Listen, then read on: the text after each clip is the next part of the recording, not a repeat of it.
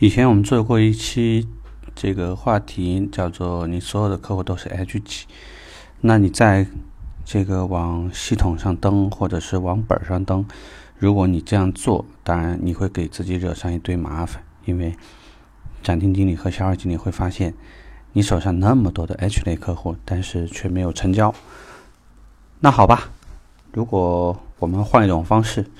认为客户也许有一些问题，所以他是 B 级。有一些客户因为是外地客户，短期里面搞不定暂住证，所以我把它定义为 C 级。这样对不对呢？好像也有些问题，因为很可能你会发现你的 C 级客户，居然这两天跟他聊的时候，他已经突然一下变成了一个非常 hot 级的一个客户，已经在忙着找朋友办暂住证啦，已经在。跟银行沟通有没有一些这个其他的方式，可以让他用更小的首付款比例取车等等。所以呢，我们得聊一个事儿，就是客户级别判定怎么样不出错。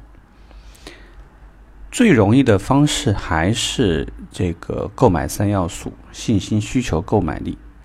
也就是说，你跟客户在一起聊整个的购买需求，包括在探寻他的。状态的时候，其实你应该把握几件事情。第一件事情是这个是不是刚性需求？如果客户是刚性需求，哪怕他目前确实存在一定的问题，存在一定的，比如说资金上有一点问题，但是他可以去借啊。他对产品没有信心，他可以去问问他周围的朋友，或者是这两天沉浸在某些论坛，或者不停的去看你的好评、差评这些方面啊。所以你可你会看到，就是说，如果客户一旦处在刚性需求状态，那是非常容易瞬间做这种选择判断的。所以，即使客户之前确实存在一些问题，但是你依然还是要把它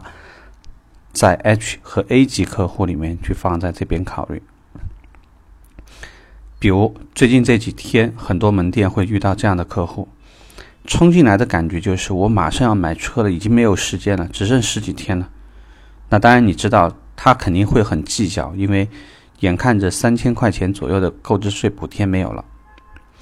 但这个客户算不算 H 呢？依然是通过他目前在什么样的状态下面，因为这个时间如果在办按揭的客户，其实有的已经比较麻烦了。同时会遭遇车管所、这个国税局和银行三方面都有可能任何一方出问题，所以即使说客户信誓旦旦的 H，哪怕你把它短时间就是判定为 H，因为客户既然说从资金准备各方面他表现出来他可能已经准备好，但是一旦说他在按揭这方面可能存在问题，那么他很可能会因为缺乏首付款。或者没有足够的资金来买这台车，依然会存在在 A 或 B 级。也就是说，购置税如果说真的这个两三千块钱对他的冲击足够大，他甚至会考虑暂时就不买了，那就变成了 C 级。所以，第一次你给客户的判定，主要的依据还是根据我们跟客户获取的时候，第一个讲讲的一个刚概念就是刚性需求。如果说第一个刚性需求是老婆快要生孩子了，现在每一天都很痛苦挣扎在坐校车要去很远的地方上班，或者是我每天的交通成本一个多小时、两个小时，其实最主要的原因是因为我唯一能达成的那个公共线路，它就是要绕路的，它不会那么直接。其实我自己开车肯定要短一半以上的时间。年轻人每个人都会为自己适当的考虑一下，让自己活嘛，就要活得舒服一些。所以从这种角度，我们刚刚讲刚性需求其实随时是可能动的，H A 的可能性会很大。但是如果缺乏某一样东西，比如说首付款解决不了，比如说暂住证解决不了，比如说他目前的银行他是没有流水，或者他没有固定的工作，也并不是什么自由职业者，会有一点点啃老的一种成分在里头。其实 A 类的客户的情况就会较多，即使说非常努力。不是说客户的级别在后续你不可以调整，那我们最主要一点就是从你内心而言，你应该很清晰的，就像盘着我自己的资产一样的，对每一个客户的情况你随时能了解。这样你跟进每个客户的时候，你一定不会说你考虑好了没有，而会问你的车型选的怎么样，现在还有没有什么不清楚的，毕竟讲我很专业，我可以给你点建议，或者说你的暂证证办的如何了？你现在每天交通的问题有没有改善一点啊？啊，有没有搭一个同事的车，或者通过什么其他的方式来解决呢？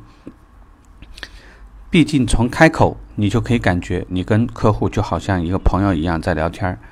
不会像这个销售顾问那样的生涩，而且显然会对客户的情况一无所知，这个方面呢会差距很大。既然有 A。有 H 有 A，那么 B、C 级客户更多的就是观望期，他只是比较关注你这个车型有没有改款，最新有没有什么新的款式，有也是为了说为了给明年，